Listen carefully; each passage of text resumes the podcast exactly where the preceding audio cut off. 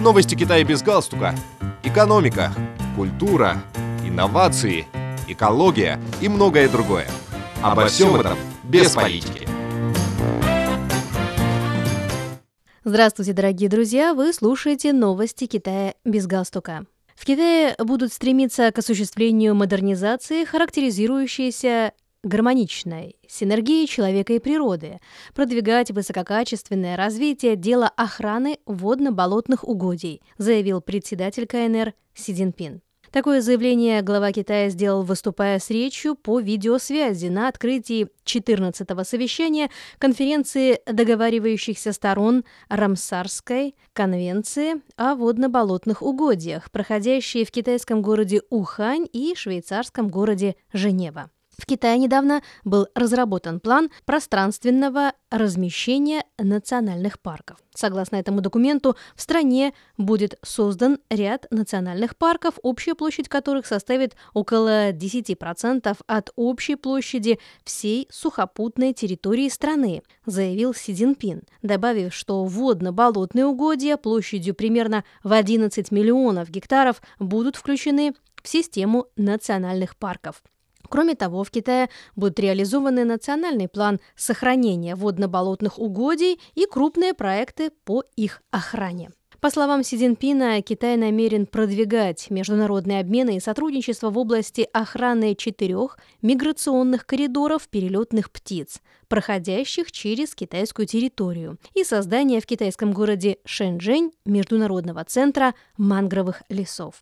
Председатель КНР также отметил увеличение площади водно-болотных угодий в стране до 56 миллионов гектаров, создание институциональной системы их сохранения, а также обнародование закона об их охране.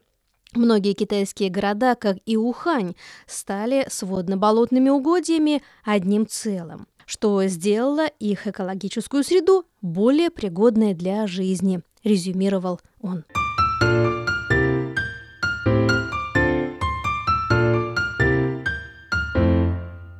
Китайцы гордятся своей собственной культурой и стремятся узнать о культуре других стран. Кроме того, они проявляют интерес к иностранным культурам. Алессандро Мартини, китайское имя Алей, родом из Италии. Он окончил Пекинский университет языка и культуры в 2020 году и затем отправился в Шанхай, чтобы стать блогером с личным способом создания контента, то есть self-media.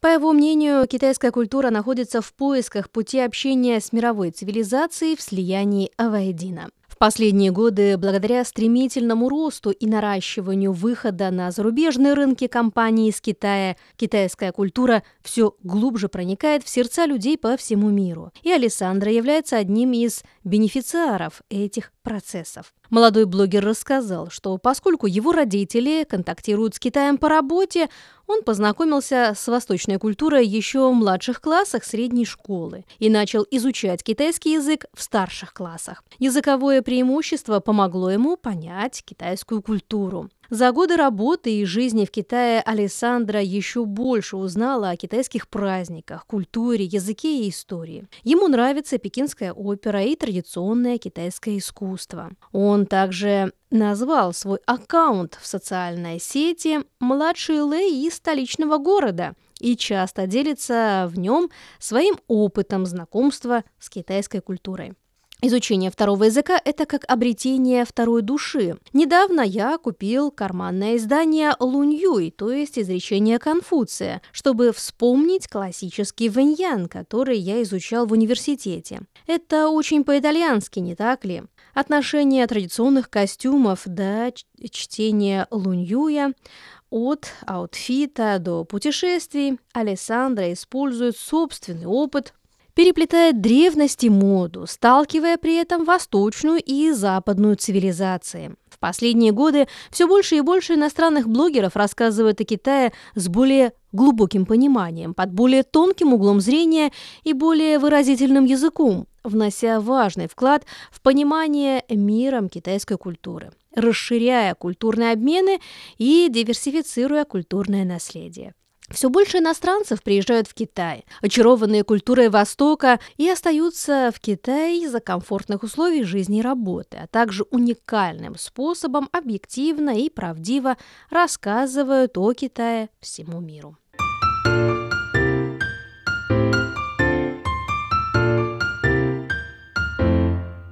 15 лет назад молодой сянганец Ли Кайжун один приехал во внутренний район Китая, в котором стал свидетелем популярности сянганской кухни и чайных. Сегодня Ли также участвует в этом процессе. Став популяризатором сянганской кухни, он основал сеть закусочных сянганских деликатесов Воу-Во Сёмба во внутреннем районе страны. По подсчетам Ли Кайжуна, его сетевой бренд может ежегодно приносить около 10 миллионов юаней дохода. В конце сентября этого года Ли Кайжун получил награду «Выдающийся молодой предприниматель региона Большого залива Гуандун Сянган Аумэнь». Глядя в будущее, он планирует создать бренд китайского фастфуда. По его мнению, чайные в сянганском стиле на самом деле функционируют по модели легкие китайские и западные закуски плюс фастфуд. Благодаря огромному рынку Китая чайные и закуски в сянганском стиле имеют возможность быть успешными повсеместно, как Макдональдс и KFC. Дорогие друзья, вы слушали новости Китая без галстука. Благодарю за внимание.